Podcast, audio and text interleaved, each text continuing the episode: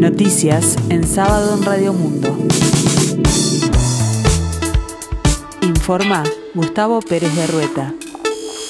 El tiempo se presenta fresco aquí en el sur y área metropolitana, cielo nuboso, 12 grados la temperatura, 73% el índice de humedad. El presidente de la República, Luis Lacalle Pou, adelantó que la próxima semana analizará con el ministro de Salud Pública, Daniel Salinas, la posibilidad de derogar el decreto que instauró la emergencia sanitaria por el COVID-19 el 13 de marzo de 2020. Estamos estudiando las consecuencias de derogar el decreto y dejar de lado la emergencia sanitaria. No queremos apurarnos para así no algunas herramientas que tenemos, pero ustedes saben cuál es mi visión, que cuanto antes podamos salir de la emergencia sanitaria, mejor porque el gobierno tiene algunos poderes que no son los normales en un gobierno en tiempos distintos, pero no nos vamos a apurar, dijo la calle Pou en las últimas horas. También adelantó en los próximos días se resolverá terminar con la recomendación de uso de tapabocas en espacios abiertos. Esta recomendación va a seguir obviamente en espacios cerrados, pero no en abiertos, agregó.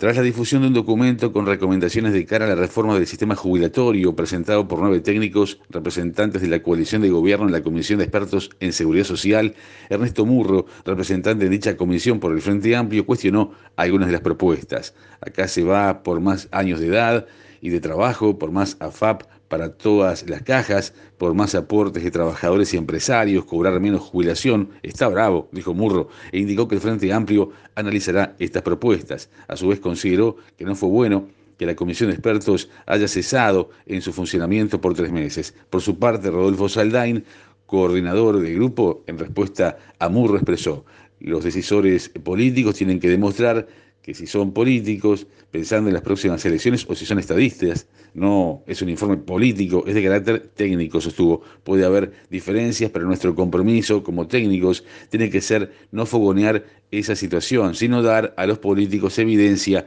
para tomar las mejores decisiones, concluyó.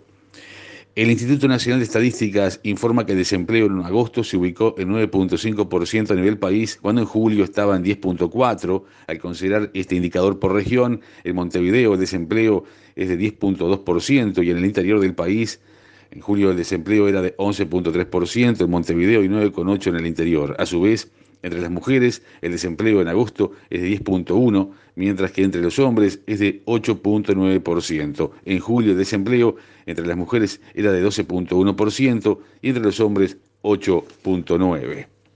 La Intendencia de Montevideo continúa poniendo en marcha el plan ABC Veredas para la Teja y la zona del mercado modelo. Mediante el registro y la elección de la financiación, de la Intendencia reparará junto a los vecinos y vecinas entonces las veredas de los barrios. Según informó la comuna, la aplicación será el camino para gestionar el arreglo de la vereda. El usuario deberá registrarse indicando el número del padrón del inmueble y de la cuenta corriente que aparecen en el recibo de la contribución inmobiliaria. Este fin de semana se juega la quinta fecha del torneo clausura del fútbol uruguayo con los siguientes partidos.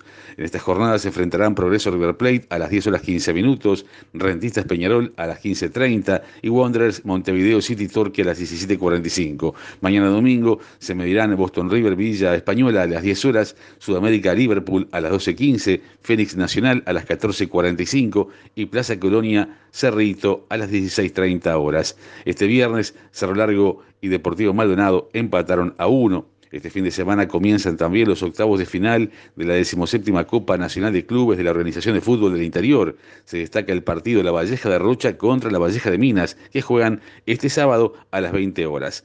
La farmacéutica Pfizer solicitó formalmente a la Administración de Alimentos y Medicamentos Norteamericanos la autorización de emergencia para aplicar su vacuna contra el coronavirus a niños de entre 5 y 11 años.